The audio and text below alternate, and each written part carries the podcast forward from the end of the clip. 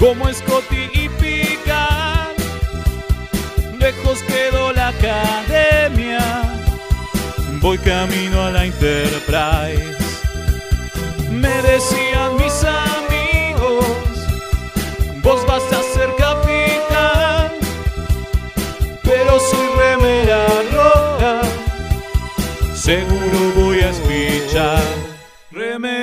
Remeras rojas, remeras rojas, con esa facha donde van.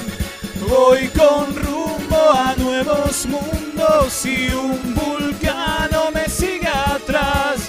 Tírale un phaser, tírale un phaser, o ese Klingon lo va a matar. Si le disparan o lo lastiman, el dogma y lo curará.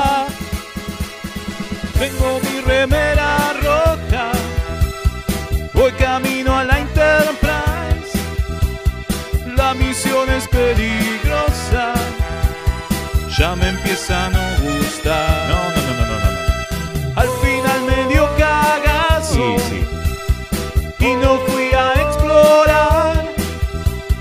Me quedé haciendo radio y mandé a Kirk a cagar.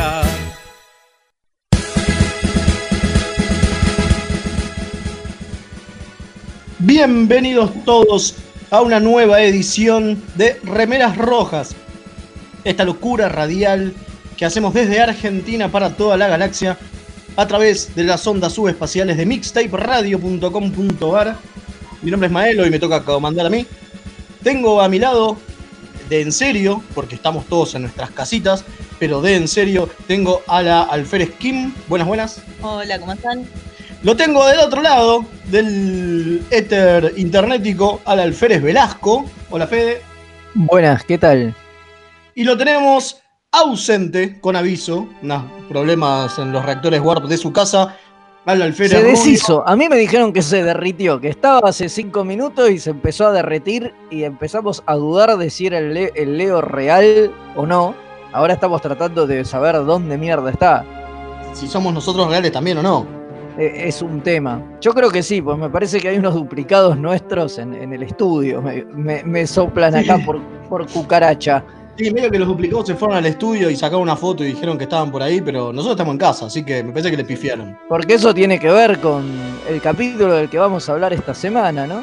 Sí, sí, sí, obviamente. Curse Oblivion de, dentro de la temática Atacos de Clones.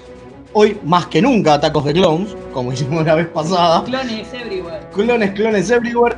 Pero el que seguro, seguro, seguro es una persona real, porque no hay manera de duplicarlo, porque sería como cuadruplicarlo, es el, es el Comodoro Gonza que está en la, en la operación técnica táctica, nos toca todos los botonitos y hace que todo esto salga perfecto. Les recordamos que como no nuestro, nuestro navegante, nuestro Wesley Crusher. ¿es nuestro Wesley Crusher? ¿O es nuestro Stamets? Oh, oh, qué buena pregunta. Puede buena ser- pregunta, ¿no? Puede ser los dos.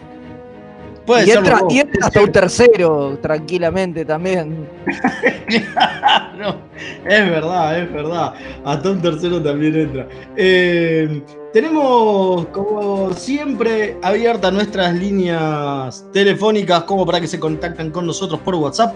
Lo pueden hacer al más 54 911 59 52 0234. Vamos de nuevo, 54 911 5952 0234. Ahí pueden dejar sus mensajitos, sus insultitos, todo lo que quieran mandarnos, tanto por audio o por texto. Eh, a ver, la, la, la posta es que hoy tenemos un- teníamos un programa rigroso, pero todo lo grosso del programa era Leo. Y Leo no está porque se le cortó la luz. Eh, así que cosas que pasan. Va a ser una mierda entonces. Va a ser una mierda porque no está Leo. Claro, me, pare- me parece muy bien. Bueno, después, además del capítulo de la semana del que ya hablamos, vamos a estar hablando de un viaje que no fue. Sí, señor. Vamos a Con hablar de sí. una película, de- con la particularidad de que es una película. Claro. Sí, sí, una, una película que se iba a hacer en la época pre-Gigi, digamos. Es de esas cosas que quedaron en, en el camino cuando, cuando se confirmó la Star Trek de 2009, quedaron muchos proyectos por, por el camino que trataban de, Claro, pero este, pero este era oficial, oficial. de revitalizar la franquicia. Sí, estamos hablando de Star Trek The Beginning. Por lo menos ese era el título de trabajo. Suponemos que no sé si hubiera terminado con ese título en los cines. Es un título bastante choto. Star Trek fase 1, No estaba mal. ¿no? Podía ser tranquilamente. También, claro, tal cual. Pero bueno, en un rato vamos, vamos a hablar de eso. Es una película escrita entre el 2005 y el 2006.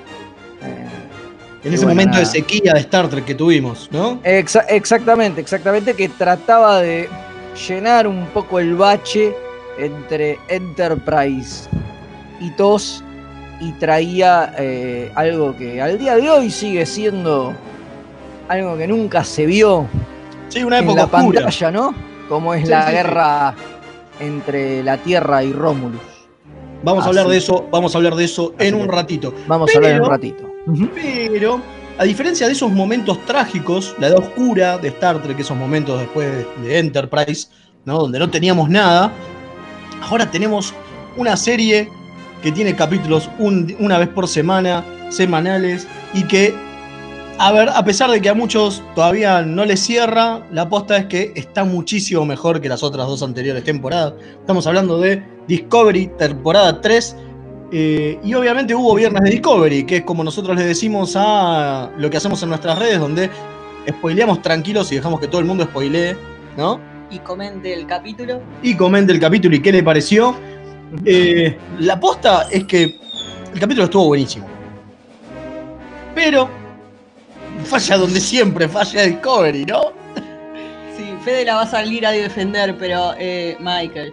Ay, Michael. No, yo la defiendo, Michael. Para mí estuvo perfecto lo que, lo que Michael hace. Para mí el capítulo falla en todo lo demás. Pero.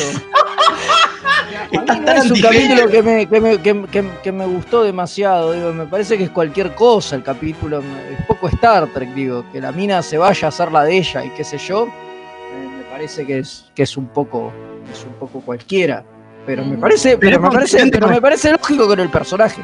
Claro, es consistente con lo que le están haciendo hacer al personaje. Ese es el tema. entiendo, eh, entiendo por qué el personaje lo hace y también por qué le niegan la nave y qué sé yo, digo, no. No entiendo por qué el foco tiene que estar puesto ahí, digo. Claro. Eh, por ahí me molesta más eso, hubiera preferido que no nos cuenten eso y nos cuenten qué carajo pasaba con los refugiados esos de mierda, que al final nunca los van a buscar, nunca pasa nada con eso. No sé Yo entendí que huían con ellos y los siguieron hasta el headquarter. Sí, No, supuestamente no. sí, sí, sí, sí, supuestamente. No, sí. eso sí, yo digo, ustedes dicen los que No, se la misión- del la campo de misión que- esclavos. Yo digo los de la otra Claro. misión, los de para La que qué iba, a la- tener la, que iba a tener la Discovery. Claro, la Discovery estaba ahí para asistir en una misión que tenían que, que- que salvar Iban a pelearse con la cadena de Esmeralda. una- unos planetas de no sé qué, que tenían prisioneros, no, no sé cuánto, bueno, y estaba ahí para brindar ayuda y, y eso nunca... Pero Fede, no entendés, el universo tiene que parar y ver qué le pasa a Michael. No Yo- importa claro. los planes que vos tenías ver, para hacer. No es que el universo tiene, no es que el universo tiene que parar, digo, la, la serie para y la serie hace foco en eso y no, no me parece que esté mal, qué sé yo, digo. Está bien, es el foco, es el foco que decide, que decide poner la serie. O Ay, sea, yo digo, jamás está en bien, mi te vida muestran estuve- eso y no lo otro, digo, es válido. Yo jamás en, en todo lo que he visto de Star Trek estuve tan del lado de un almirante en mi vida. Sí, eso es cierto, ¿no? De repente nos ponemos del lado del supuesto almirante Garca. No es- ¿No? Porque no es Garca, es razonable, es tan razonable el tipo. Es como, es el almirante que tiene más razón de todo Star Trek. Ever. No, a ver, lo que es cierto, y con esto cerramos, es que el, capítulo fue raro. Como vos decís, Fede, fue raro. Lo que nos mostraron fue raro. Pero me parece que, como también decís, es coherente con cómo va el personaje, ¿no? Sí, ¿y a dónde apunta esta temporada? Me parece que esta temporada apunta a descubrir quién mierda son los responsables de la quema. Ah, Y, cre- ¿puedo y decir creo, y creo que la, la próxima temporada va a girar en torno a, bueno, estos hijos de puta son los responsables, vamos a hacerlos mierda. Eh, yo tengo algo que Yo creo que viene por ese lado. Eh, a, mí me parece que no va por ese Me lado. ¿no? molesta mucho que Michael diga que su misión el último año fue descubrir qué pasó con la quema. Primero, Porque no, no fue esa, es mentira. Eh, su Supuestamente mi- era su la misión fue buscar a la Discovery, Discovery perdón. y los, y los rezagos de la Federación. A ella no le. A ver, yo entiendo que la quema es algo importante, pero no, no debería haber sido su prioridad de ninguna forma. Entonces, que ella lo diga ahora, no le creo que fue eso, porque antes era otra cosa lo importante. Ahora, de repente, es su misión en la vida descubrir eh, qué pasó con la quema. No entiendo por qué. Porque ella no le debería. O sea, es importante. Por ahí es importante para descubrir que no pase de nuevo. Pero reconozcamos que ayudar a lo que quedó de la federación debería ser más importante. Pero ella le pone toda la prioridad a, ella, a eso porque yo estoy convencida de que ella leyó el guion y sabe que va a ser importante en próximos capítulos eso. Claro. Entonces, por eso está obsesionada. Bueno, yo tengo mi teoría sobre eso. Creo que, que la discutimos. Yo tengo dos teorías en realidad. La primera, una me la dijiste vos, Kim. La otra era mía. Sí. La mía es que ella internamente sabe que la quema la produjo ella cuando mandó el, el traje a dar la última señal. Entonces lo que está tratando de ver es si realmente lo hizo ella, porque para mí ya está segura que lo hizo ella. Ahora, nunca te lo muestran, nunca te dicen esto. Es una teoría que yo tengo. Pero nunca te dejan en claro esto. Es como clásico de Discovery. No te dicen nada y después en el último capítulo te hacen un retcon de todo lo que supuestamente vos viste. Entonces, en los últimos capítulos de temporada vamos a ver que ella ya sabía que el- ella tenía el miedo de que hubiese sido ella la responsable y por eso hizo todo lo que hizo durante esta temporada. Yo tengo esa teoría. La teoría de Kim es mejor. Bueno, yo tengo otra teoría porque se me había ocurrido la de Madelba, la habíamos hablado, y yo no quiero que sea esa la causa, por una cuestión de que estoy podrida de que la Discovery sea la que domina el universo. O sea, estaría bueno que uno de los plots no sean los causantes ellos, y que pasen cosas en el universo más allá de la Discovery. Yo coincido, Entonces- ¿eh? Claro, queriendo que pasen cosas más allá de la Discovery, lo que yo tiro es que puede ser que la Federación haya sido la causante. Un experimento fallido. Algo, algo que hizo la Federación rompió todo y ahí vamos a tener al almirante que viene ocultando todo. Y Bueno. ahí va a venir al almirante Garca, en serio. No, y lo cual me gusta porque entonces se entiende que el almirante esté apagando fuegos. Porque es como tratar de redimir lo que hicieron los tipos hace 150 años, ¿sí? Lo- su gente, y lo que le queda a la federación es solamente tratar de ayudar a el bardo que nos, que, man- que nos mandamos, el quilombo que nos, nos mandamos. Entonces, Me parece está- que los dos le tienen demasiada fe a la serie. Yo creo que es mucho más. Yo creo, yo creo que todo es mucho, es mucho, es mucho más, es mucho más cabeza y hay un enemigo claro que va a ser el enemigo de la cuarta temporada y te van a decir la quema la originó el imperio furundito y la cuarta Y que temporada pegarle. va, va a ser ir a pegarle, sí, to- pero totalmente, no me caben dudas. ¿eh?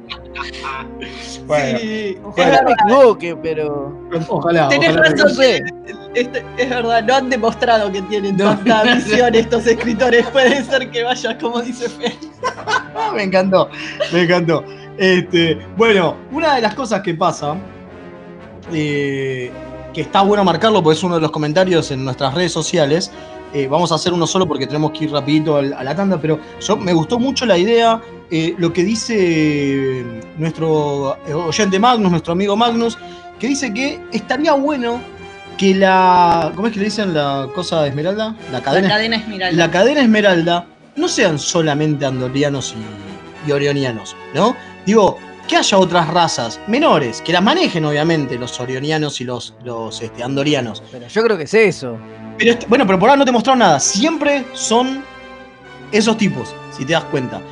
Y algunos Goons, ¿no? Digo, tenés al Morn del primer capítulo, pero como que siempre los Por villanos, eso, los y, malos, pero malos, tenés. tenés No, pero digo- Goons, y está, Está bien. bien. pero son solo Goons, ¿entendés? Y si te fijas en el sindicato de Orión, antes, hay un montón de tipos que no eran de Orión y también eran parte del sindicato de Orión y tenían chapa dentro del sindicato de Orión. A eso voy. Y me parece está buena la idea, porque es como diciendo, bueno, que no sea tan. eh, es hasta medio eh, racista, ¿no? Decir todos los andorianos. Bueno, o- o nos demostraron ahora que hay un andoriano que no, ¿no? Claro. Ah, eh, escuchen, se me olvidó lo mejor del capítulo. El andoriano. No, lo mejor del capítulo fue Linus. Ah, sí, Linus. Linus saltando, teleportándose por toda la nave, creo que fue lo que más me gustó. Y la parte donde están todos con los chiches nuevos jugando y re maravillados con toda la tecnología, me encantó porque me contagiaron ese entusiasmo y ese. ¡Ay, mira, no te puedo Dani, mira Sí, hell yeah. Sí, me encantó porque me contagiaron el entusiasmo. Y que lo de Linus es un gran personaje. Digo, me parece que para todos los que se quejan que dice que no hay desarrollo de los personajes y qué sé yo, no sabemos absolutamente nada de Linus. Es más bien un chiste recurrente. Pero que exista me parece genial. Es casi como Morn, Es casi un morn, totalmente. pero, pero, pero potenciado. Y me parece buenísimo, digo, y me parece que, que, que- que contradice un poco a los que putean y dicen que no se sabe nada de, de- de los personajes secundarios. Digo, están ahí, hacen cosas, digo.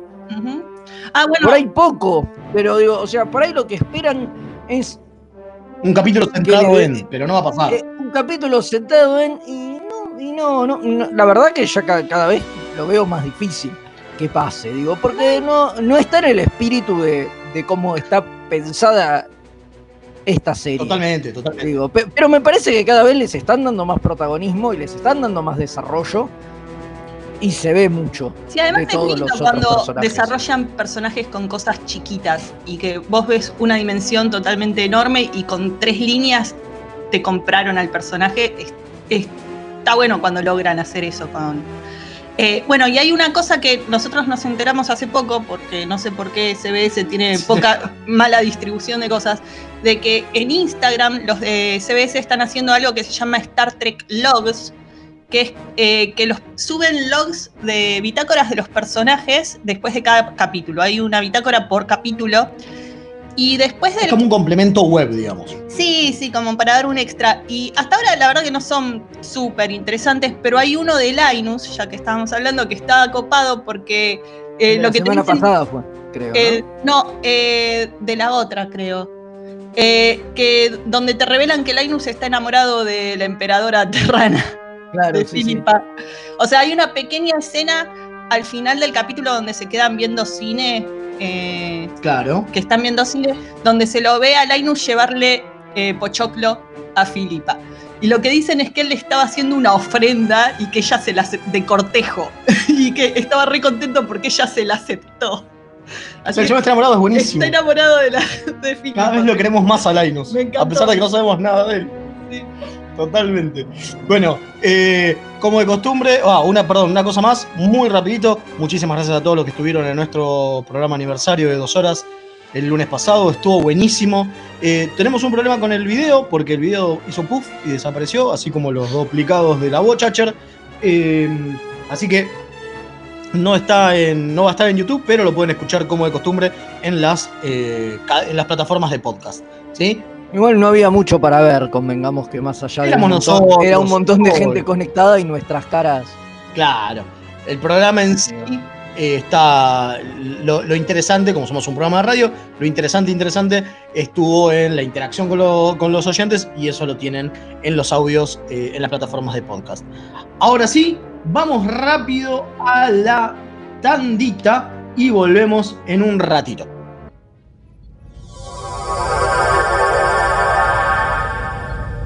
Remeras rojas. Los que sobrevivan vuelven después de la tanda. Drama.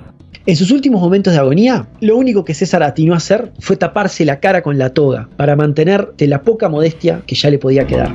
Humano. Me resulta más sorprendente la narrativa que crea el analista, ya sea económico o político, que tiene que ir inventándose una historia al mismo tiempo que pasan los hechos. hilarante. Era el carnaval de Río Móvil. La cruzada era un carnaval que además dejaba una- un sendero de destrucción a su paso. La Tortulia Podcast. Encontranos en tortuliapodcast.wordpress.com o en iVoox o en tu proveedor de podcast favorito.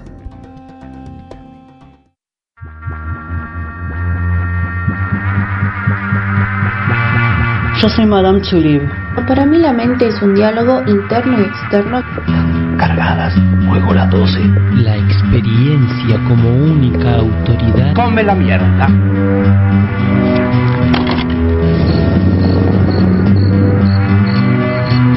La orquídea negra de Madame Touleau. Un viaje radial al vértice de la circunferencia de la mente y los sentidos. Lunes, 22 horas por www.mixtaperadio.com.ar La mejor música alternativa y la movida de las bandas emergentes están en El Alternador. Conducen Pablo Sándor y Tomás Marcos. Escuchalo en vivo los jueves de 20 a 22 horas por mixtaperadio.com.ar. los replicadores todavía no funcionan. No importa, en Quarks Bazar personalizan tus regalos. Sí, remeras, tazas, impresiones 3D, todo lo que te imagines lo puedes encontrar en arroba quarks.bazar. El gran Neighbor Rom lo recomienda. Accessing library computer data. Space Seed. Mira. El capítulo donde Ricardo Montalbán muestra toda su sensualidad. Totalmente. Y se cambia de uniforme todo el tiempo. Porque tiene que mostrar pectorales, maestro. Viste que tiene Si unas usted ropas. tuviera los pectorales de Montalbán y no esa panza horrible, Sí, Yo estaría todo el tiempo en bola, maestro. Estaría todo el tiempo rompiéndose la remera. nunca entendí por qué en, en ese capítulo se pone la remera roja. Remeras rojas. Hacemos radio porque somos feos.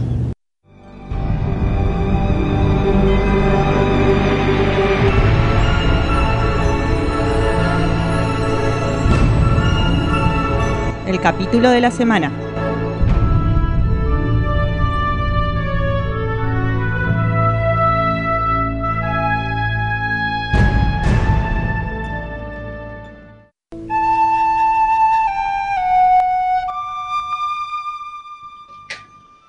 Y volvimos después de la tandita con eh, el capítulo de la semana, de esta semana, de esta temática que se llama El ataque de los clones.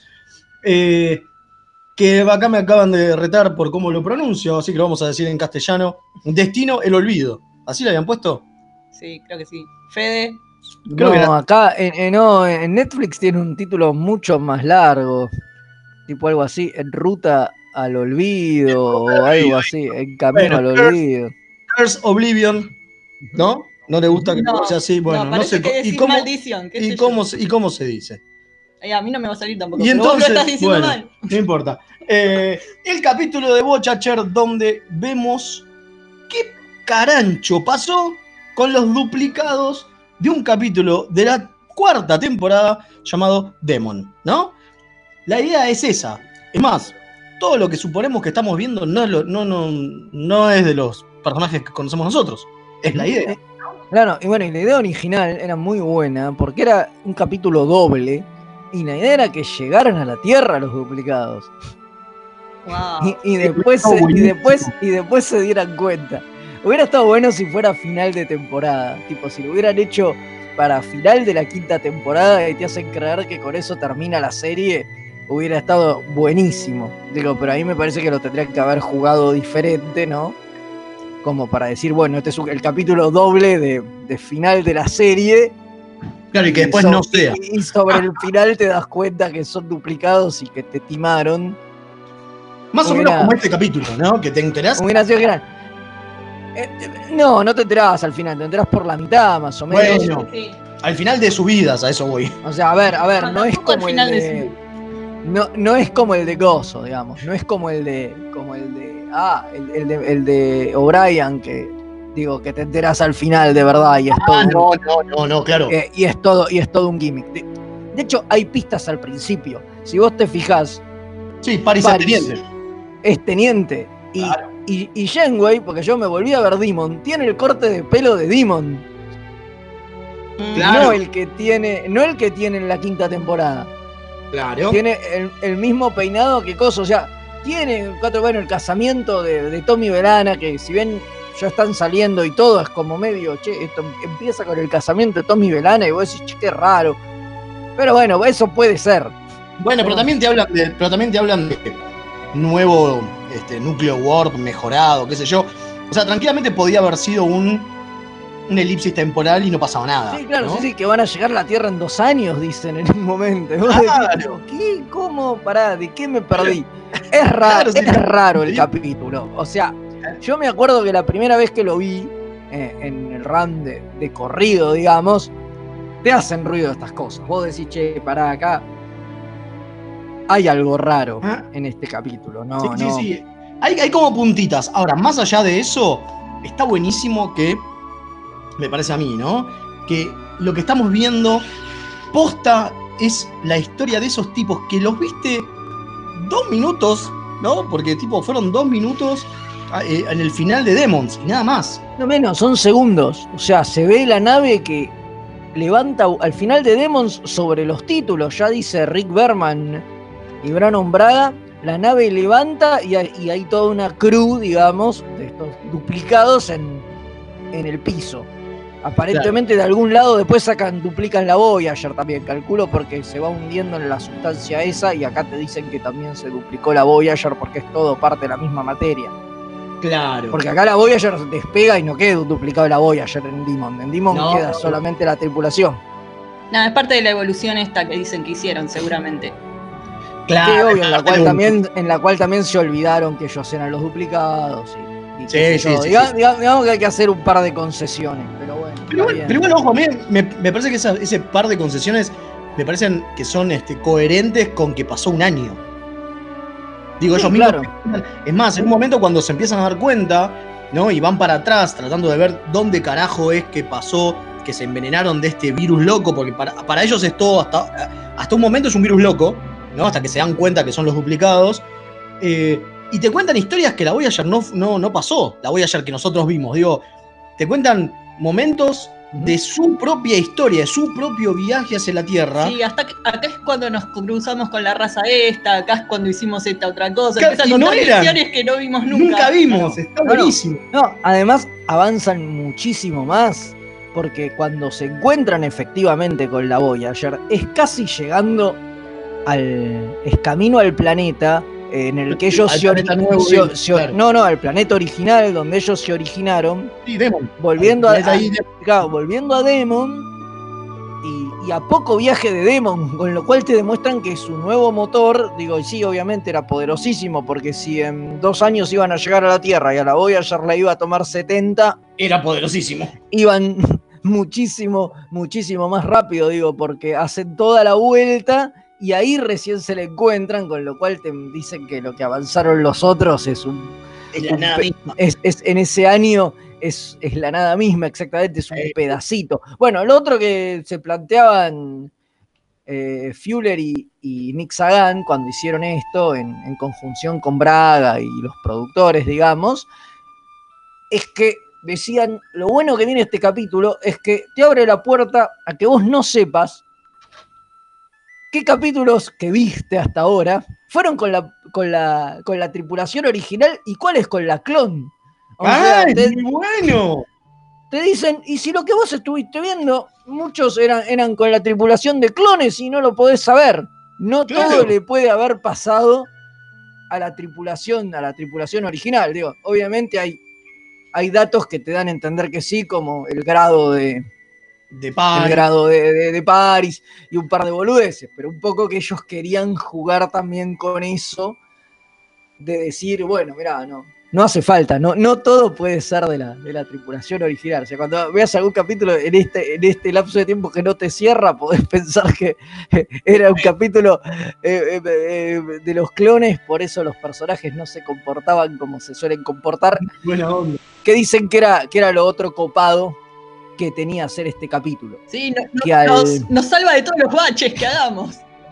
Claro, no, no, que al no ser la otra tripulación. Claro. No, no, pero que además que al no ser los personajes, los podían escribir desde, de cualquier forma. Dicen, che, pero este personaje no se comportaría así. Pero no es el personaje, es un clon. Está bien, tiene todos los recuerdos y qué sé yo, pero es un clon. Vos no sabés que, qué tan consciente es de que es un clon y qué tanta autoridad tiene por afuera de la personalidad de, de lo original. Entonces, bueno, acá actúa de esta manera, que el otro no lo haría, y pero este sí. Claro, no, bueno. Entonces como que, que se dieron, se, se tomaron libertades, digamos, de, de Sí. escribir a los personajes como se les cantaba el oro. Una de las cosas interesantes que tiene es cuando, cuando se enteran que son clones, ¿no? que son duplicados, que son, eh, como dice Paris, impostores. Y, y Paris entra en modo nihilista.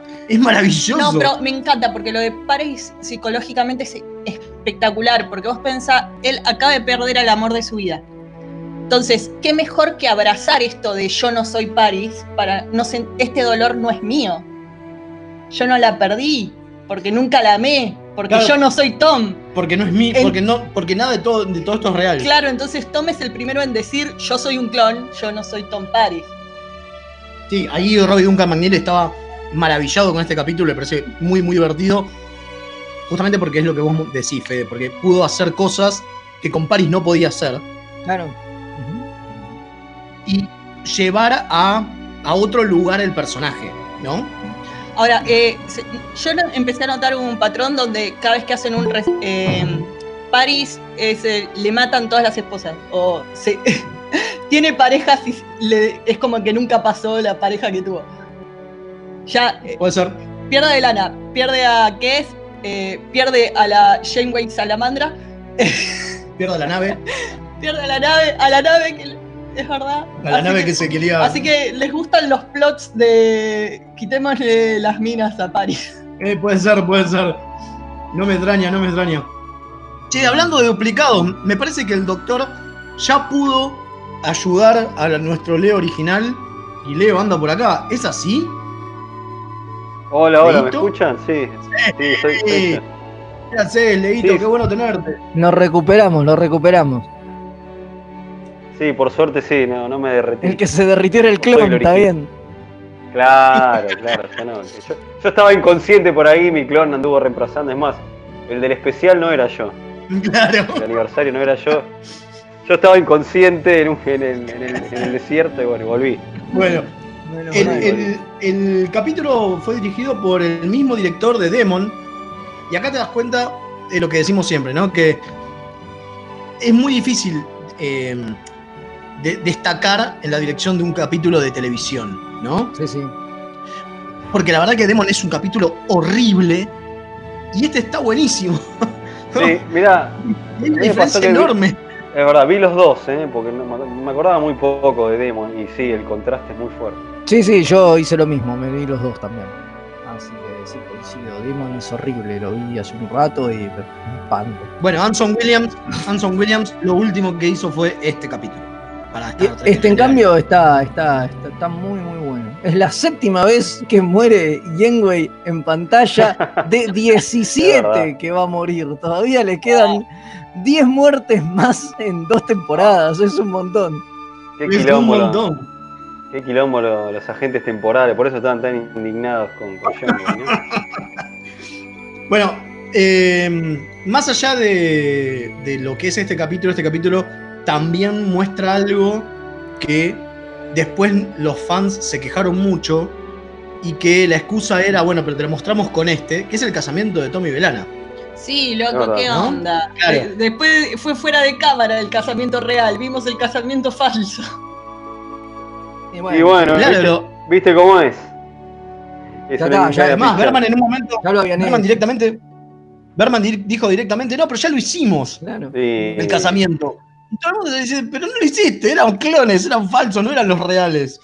Aparte, do- tres escenas después se termina muriendo Belana, o sea, no es lo mismo. Bueno, no importa. Y por eso lo hicieron fuera de cámara, lo cual es una mierda. ¿Ya a alguien más le pareció que Kim no tenía ganas de que Tom se case? Definitivamente. Tipo, estaba re distraído ahí Sí, en la ¿no? boda. O sea, a la hora de dar el anillo, no se acordaba que tenía que dar el anillo. A la hora de empezar a tocar para que ella entrara, no toca le tuvieron que avisar que lo hiciera. Después él, Y después le, el- le tira un palito. después se lo trata de robar, dice, bueno, vamos a, a comer juntos. Y dice, no, tengo que comer con mi esposa. Dice, ah, una no- un día de casado y ya te vas con tu esposa. Y sí, es un Sí, día de obvio. casado. Eh, ¿Querés que no vaya a comer con mi esposa la primera noche? Que... Tremendo. Sí, sí, Kim estaba muy enojado que perdía. Estaba súper celoso. Sí, sí. Estaba súper celoso. Es más, en un momento se lo dice para y le dice, celoso, como diciendo, dale, boludo, ¿qué onda? Pero un bueno, grande, un grande. un grande. Bueno, a mí me gustó mucho el capítulo. ¿Ustedes? A mí también, sí, sí, sí. A mí me Sí, gusta este capítulo. capítulo. Es un muy buen capítulo. Sí, totalmente. Yo creo que se nota el peso del guionista. Además es un capítulo que a diferencia de otros que vimos, que es lo que yo dije, digo, funciona porque vos te enterás de que, de que son clones a la mitad y qué sé yo, entonces digo, digo, digo, funciona. Porque me parece que, porque me parece que la, a ver, digo, no, no está el foco puesto en, oh, qué sorpresa, son clones. No, no. No, porque me parece, que, puesto me en- parece que el foco es tratar de que los. O sea, es la búsqueda de los tipos de saber quiénes son realmente y ver cómo zafarla, ¿no? Total. Y me parece Claro. que ahí, ahí demuestra también que el clon de Shenwei es, muy, es un muy buen clon de Shenwei, porque es una estúpida. Si está En en vez- cabeza dura que hasta los clones le salen cabeza dura. Totalmente. Sí, sí, sí, dice, bueno, tenemos que Sí, volver a la Tierra. ¿Para, ¿Para qué? Claro. Volver no a somos la. Voyager. ¿A qué vamos a volver a la Tierra? No, volvamos a la Tierra. ¿Para qué? Está re, bueno, Claro. está re bueno cuando Tom lo agarra a Kim y le dice, y si volvemos y llegás y está el otro Kim ahí, ¿qué vas a hacer? Vos no Tiene sos razón. Kim, chaval, le dice. Es muy bueno. Por muy, eso se empiezan a cuestionarlo. Y sí, está bien. Bueno, había uno, uno, uno de los finales que había pensado es que la sonda eh, llegaba y la recibía el Voyager y se enteraba de todo esto, a pesar de que los tipos se morían y demás. Claro, pero no Pero podía lo- pasar eso, porque se iban a- Pero lo- le iban a mandar los planos del reactor y iban a volver a casa, entonces... Claro. No, no necesariamente, por lo que dicen eran las bitácoras y qué sé yo, ¿eh? No, nunca decía- hablan. Todo lo que aprendimos en este tiempo, hubieran mandado los toda la parte científica también. Claro, sí, y ahí, y ahí A se ver, te va la mierda del tema.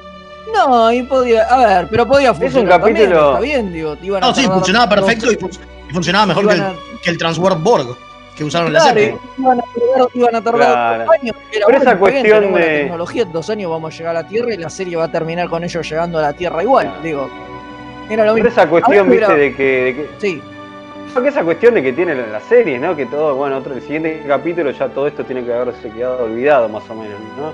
Ese todo, todo el tiempo volver a la base casi.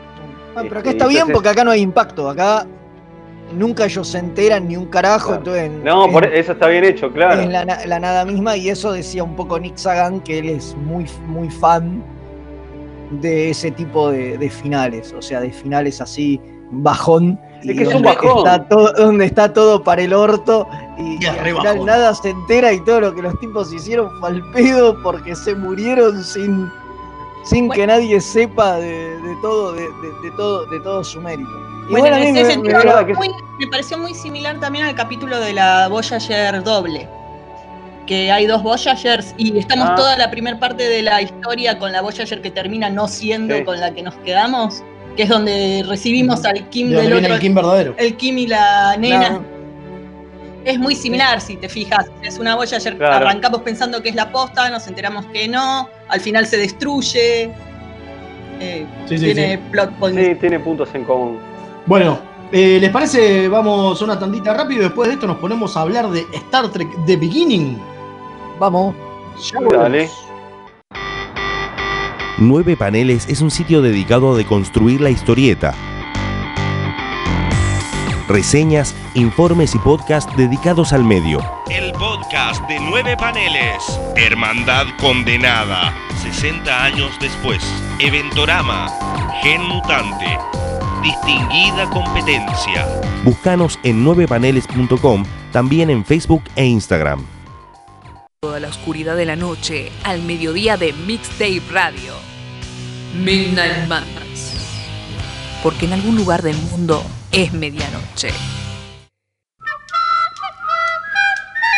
Viernes de 21 a 23 horas. Vinilos, birra y colla golda.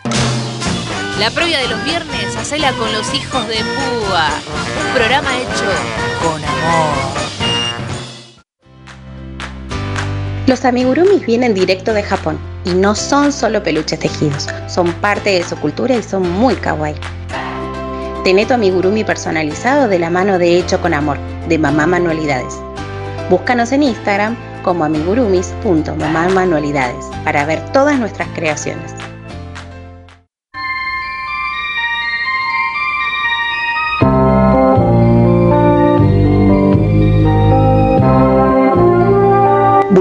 Es un pequeño pueblo en Canadá al que su nombre llevó a convertirse en un epicentro de actividad trekkie, celebrando anualmente el Día de Spock y teniendo entre sus principales atractivos turísticos una estatua en su honor.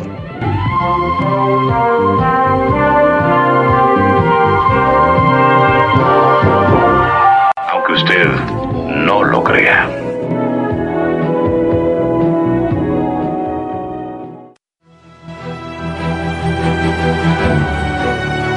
Los viajes que no fueron.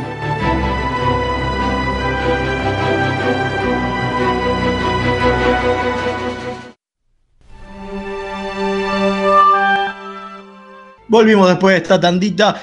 Una de las cosas que nos olvidamos de decirles es que recuerden que pueden ap- apoyar a todo el proyecto Mixtape Radio entrando a mixtaperadio.com.ar de donde escuchan la radio seguramente, y aportando un cafecito, nos invitan un cafecito, son solo 50 pesitos, pero la verdad que nos viene muy bien para que esta radio siga creciendo y este proyecto se siga bancando, porque, como decimos siempre, nosotros todavía estamos en nuestras casitas, así que a este pesar de- programa se sigue haciendo, ¿no? También. este programa se sigue haciendo, exactamente. Y a pesar de que tenemos un estudio nuevo, todo puesto al recontraculo, que lo pueden ver en las redes de Mixtape Radio, eh, nosotros por ahora nos quedamos por acá. Pero cuando volvamos la vamos a romper. Así que si quieren apoyarnos un, para seguir rompiéndola y seguir mejorando, recuerden pueden entrar a mixtaperadio.com.ar y eh, invitarnos unos cafecitos. Eh, como dijimos antes de la tantita, vamos a hablar de Star Trek The Beginning. Contanos, Fede, de qué se trata. Así es, Star Trek The Beginning es una película que. ¿No salió? Eh, no salió, obviamente, por eso es un viaje que no fue, ¿no? Claro. Que le encargó Paramount a los productores Kerry McClugash y Jordan Kerner, que, eh, ¿no? Que eran dos productores que obviamente estaban asociados con Rick Berman, que Rick Berman tenía más un, un puesto de figurante, según dicen todos, que otra cosa.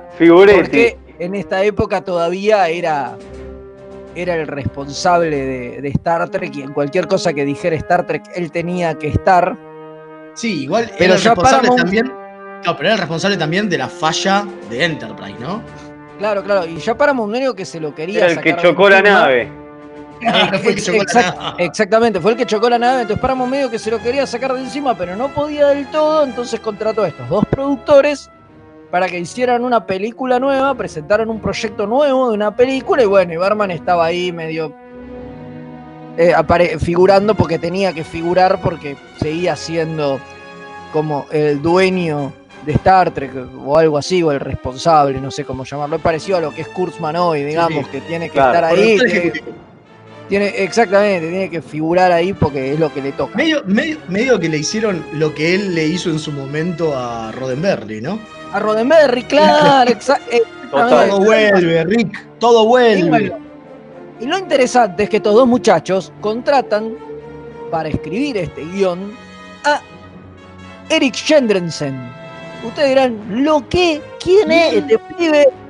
Este muchacho es el creador, junto con Steven Spielberg, eh, de Band of Brothers para HBO, que acababa, acababa de salir esto, ¿no? Porque estamos hablando de, del, 2000, del 2005-2006, o sea, Band of Brothers era muy reciente y había sido un exitazo.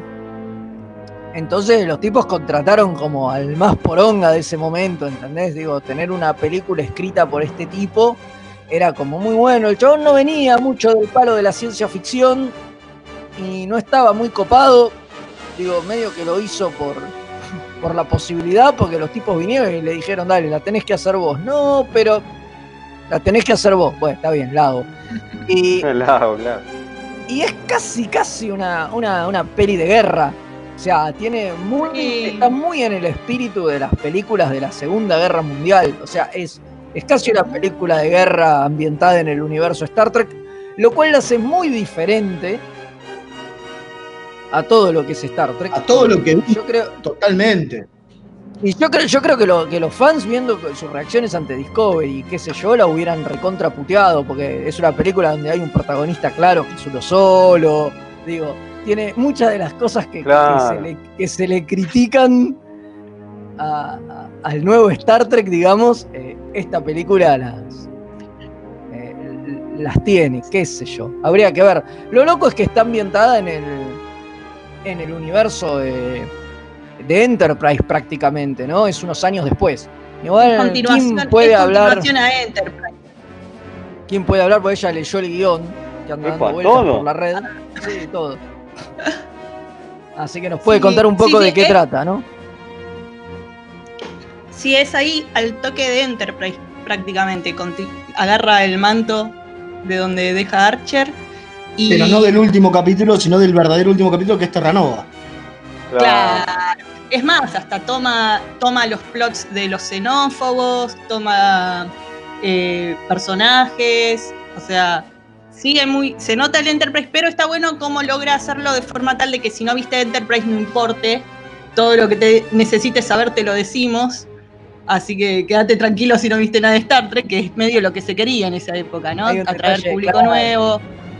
Hay un detalle muy bizarro que es que los xenófobos se van a, a refugiar como a la Antártida, a unos cuarteles que eran de los nazis. Y tienen como Ah, bueno. platillos Sí. voladores experimentales nazis y bombas atómicas Sí. y un montón de cosas que, que- que quedaron así. Eso es como muy bizarro. Pero bueno. Si encima eran yo. entre unos, entre nazis y eran más como esos grupos de milicias yanquis que tienen como ca- eh, campos De y- entrenamiento. de entrenamiento y son muy religiosos y, y crían a sus chicos adentro con su ideología. Era muy eso, era la idea. Bueno, y nuestro protagonista es un hijo de uno de esos lugares.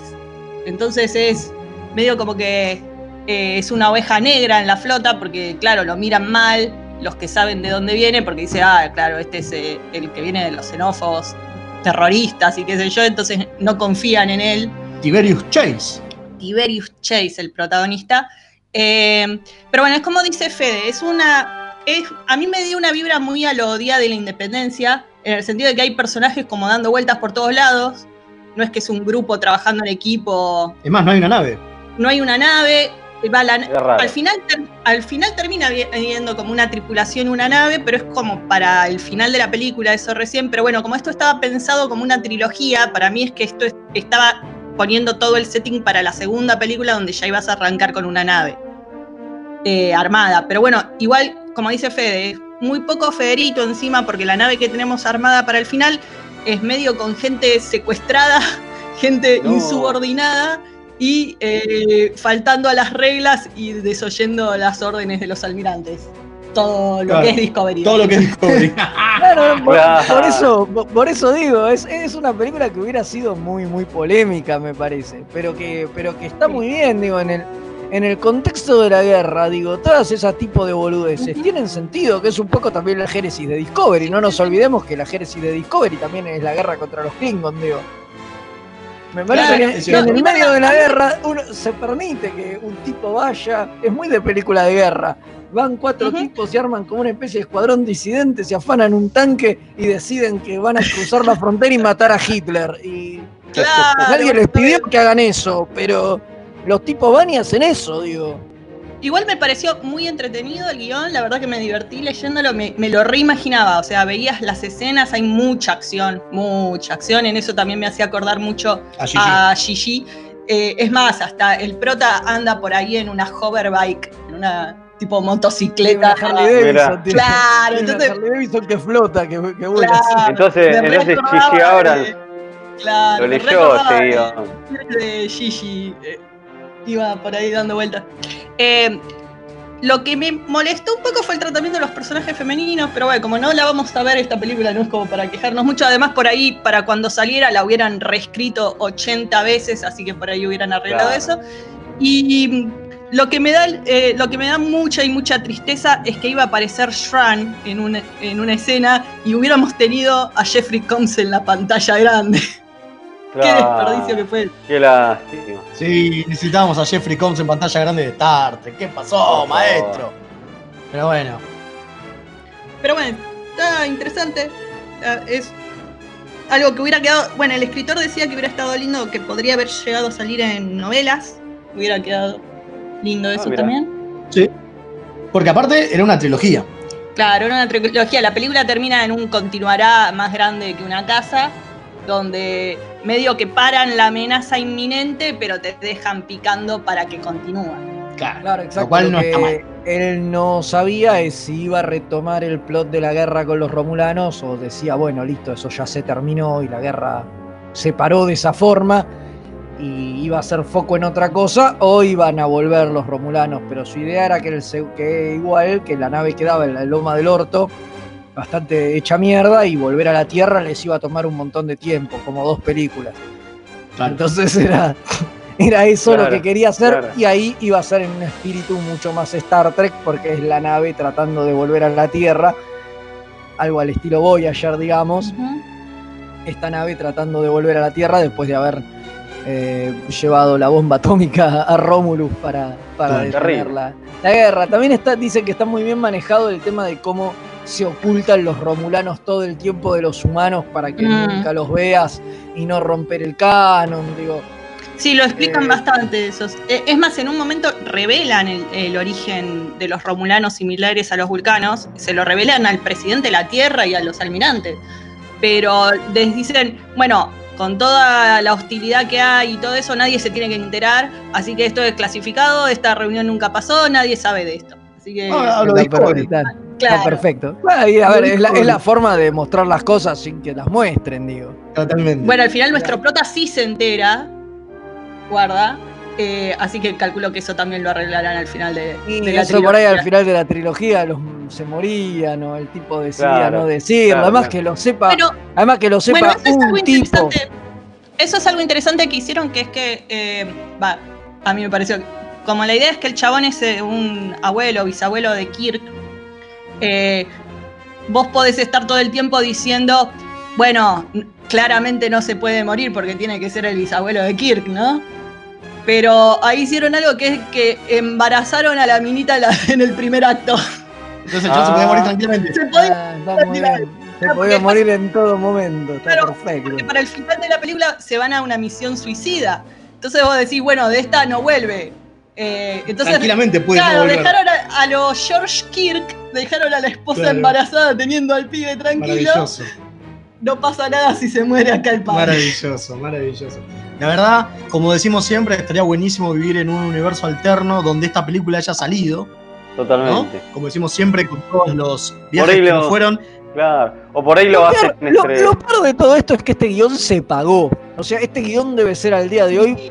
Por ahí ya pasó mucho tiempo, no sé cómo es el tema de la propiedad intelectual, pero debería ser propiedad de Paramount. Y si Paramount quisiera filmarlo, debería poder. Podría hacerlo. Claro. Porque el guionista Sí, cobró por este laburo, ¿no? es- digo, son 122 páginas de guion, no es que Claro. lo, hizo, lo hizo de onda. No, o sea, no, al, obvio, tipo, obvio, obvio. al tipo se lo pagaron. Uno a veces piensa otra cosa y dice, ¿por qué carajo no agarran estas cosas y las hacen? Porque no es que este es un proyecto rechazado, que un tipo dijo, che, esto es una mierda, no lo hagamos. Es, son proyectos que se quedaron en el camino porque digamos, pero- hubo una instancia superadora, entre miles de comillas, Claro. Pero Morgan. que fue el reboot, el reboot que, pro- que propuso Abrams, y Claro. todo esto se fue al freezer, fue bueno. pero te- bueno, Morgan. Morgan Gendel en su entrevista lo dice, que no quieren agarrar cosas de, de viejos, ¿viste? De proyectos viejos, de gente que laburó en otros proyectos. Me parece que de ahí. Bueno, pero eh, igual es, in- es entendible por qué se fue por el camino de JJ, porque de hacer una película con gente que no junás de ningún lado del, del Trek lore, digamos, ¿no? A hacer una película con Kirk Spock, la gente te va a ir a ver la película de Kirk Sí, Spock. obvio, eso No, es obvio, obvio, obvio, Sí, esto era sí. arriesgadísimo, no hay Sí, sí. un personaje reconocible, digo, después de, de- de- era después de las películas de Next Generation decir, bueno, hacemos borrón y cuenta nueva y en, en- en inventar una franquicia nueva de Star Trek, pero en lugar de la tele, en el cine. Claro, Digo, pero para una, era algo para muy una serie, claro, para una serie por- da mucho más que para una película. Arrancar con toda cosa nueva. Es Sí, es cierto. Eh, los tengo que cortar, chicos, porque tenemos unos pequeños mensajitos y después nos tenemos que ir rápido a las efemérides. Dale. Buenas noches, remeras rojas, el alférez Marcelo reportándose al servicio desde la zona neutral Jujuy. La teoría de que Michael se mandó la cagada sería lo más correcto y se pega a lo que se vio en las dos temporadas anteriores. Después tenemos otro que dice Bitácora 20-20-57, el cadete Hilario asistiendo a las negociaciones para la unión de Gallifrey a la Federación. Esto lo veo muy difícil ya que un nativo al que le dicen doctor no deja de romper las pelotas. Cierro transmisión. Claro, porque es el 57 aniversario de Doctor Who. Eh, saludos, queridos remeras rojas. Un abrazo del comandante Páez desde Quito, la ciudad, no la nave estelar. Y tira una- un dato que puede ser: dice, por ahí los duplicados que están en el estudio son los que hacen los stickers del AliExpress. ¡Puede ser! Ah, Puede ser, puede ojalá. ser. Puede ser, sí, Puede sí, ser. sí. Y buenas noches, remeras, los saluda el Capitán London. Hoy solo los voy a saludar porque últimamente me leen los mensajes a destiempo. Me parece que estoy metido en una singularidad. Te vamos a ir a ayudar, comandante Capitán, te vamos a ir a ayudar. Eh, vamos rápido, rápido a las efemérides porque tenemos que entregar muy, muy justo de tiempo.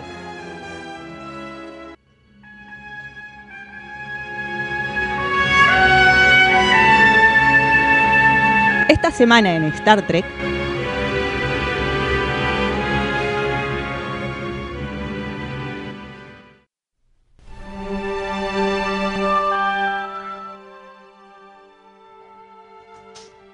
Volvimos a las efemérides. Este momento donde nos recordamos y nos acordamos de un montón de cuestiones que pasaron en el universo de Star Trek, pero hace mucho, mucho tiempo. O algunas pasaron este mismo año. Fede, ahí tenés la primera.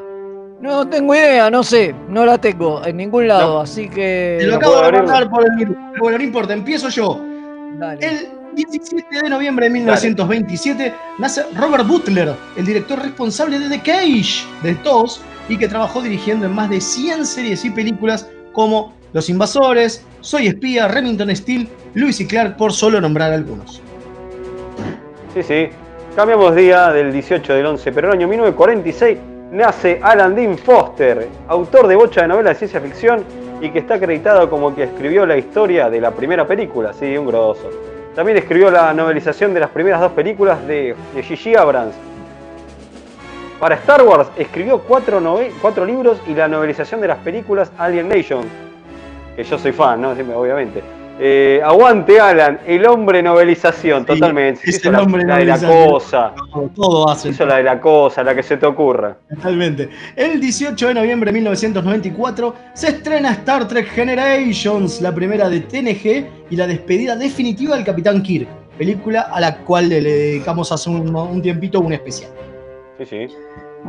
El 19 del 11 de 1953 nace Robert Beltrán, el comandante Chakotay de Star Trek Voyager y al que le hicimos un especial solo para él porque lo queremos tanto. Sí, sí. Sí, un 19 también del 11, pero 10 años después, en 1963, nace también el mismo día, igual que Robert Beltrán, comparten día de nacimiento Mira. y se llevan 10 años de diferencia. Nace Terry Farrell, nuestra amada Yatsia Dax. La hermosa. La hermosa.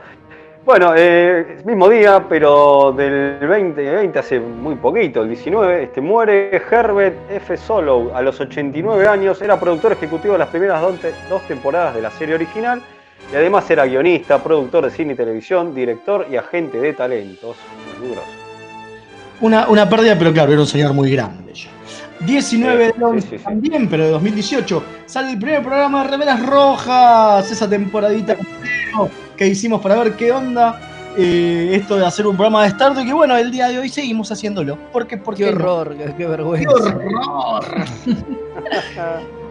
Eh, un 21 de noviembre de 1934 nace Lawrence Lockinville, que en la inolvidable, o que querríamos olvidar a veces, eh, Star Trek de Final Frontier, hace de Cyborg, el medio hermano de Spock. Ese que quedó fuera de continuidad. Chau, chau. Eh, miren, eh, nadie se acuerda de Sivok. ¿Dónde estaba cuando ¿Dónde aparece estaba, Michael? Claro, Bueno, vieja. El 21 del Sí. 11 también, pero en 1965, 30 años, 35, 31 años después de- del nacimiento de Sivok, nace Julian Bashir, nuestro amado doctor, es decir, Alexander Siddig, cuyo verdadero nombre es Siddig el Tahir el Fadil el Siddig Aberdarhamam Mohamed Ahmed Mohamed Abdel Karim el Mahdi. Toma. No, para. Vaya en fe, eh. Impresionante, increíble. Es un trabalengua. Menos mal que no me tocó a mí. Bueno, eh, el mismo día, eh, pero el año 1994, se estrena Defiant, el ca- ese gran episodio de DS9 donde aparece un tal Riker que no sé si Riker y sus intenciones no son tan buenas. Cierto, cierto. 22 del 11 de 1996 muere el gran Mark Leonard, que fue Sarek, el padre de Spock en Star Trek 2, en Star Trek TAS, en las pelis 3, 4 y 6, en Star Trek TNG, o sea, una bestialidad. Aparte, Tremendo. hizo el comandante Romulano en el episodio de TOS Balance of Terror, la primera vez que vemos un Romulano. Sí. Sí, sí, antes de el de Enterprise. Claro. Bueno, el 21 de noviembre de 1996 se estrena Star Trek First Contact en los Estados Unidos, eh, siendo la octava película de la franquicia y considerada una de las mejores. Que también le hicimos un especial. También le hicimos un especial. Con cancha. totalmente. 22 del 11 del 2003 se lanza la mejor web de información que tiene Star Trek, Memory Alpha, ¿no? La fuente de mucho de lo que hablamos en el programa y que por eso mo- so- queremos rendirle este homenaje. Sí, ¿Qué sería nosotros sin Memory Alpha? Nada. La nada, señores, nada. La nada misma. Bueno, el 23 del 11 del año 1970, este es nuevito, recién llegado a la familia, nace Obed Fer, no sé si también lo dije bien. Sí, Oded Fer. Ahí está, gracias. Que en Star Trek Discovery interpreta al duro, ese almirante Charles Vance. Sí, es tiene cara de piedra ese, ¿eh? Pero también es conocido por interpretar a Ardet Bite en La momia y La momia regresa. Además hizo de Jafar en la serie Once Upon a Time. Once Upon a Time. Once Upon a Time, Once- sí. Creo que lo dije. Once upon a Ahí está, time. ahí está. A. Bienvenido, señor Fer, a la familia de Star Trek. Qué lindo personaje que estás haciendo. Bueno, eh, muchas gracias a todos. Estas fueron las efemérides. Nos vamos a ir rapidito porque hoy Madame tiene un invitado en vivo. Así que nos quedamos a escuchar. eh, nos quedamos a escuchar. Eh, gracias Fede, gracias Leo, gracias Kim, gracias Gonza, gracias a todos los que nos escucharon. Nos escuchamos la semana que viene en un nuevo Remeras Rojas. Gonza, energice.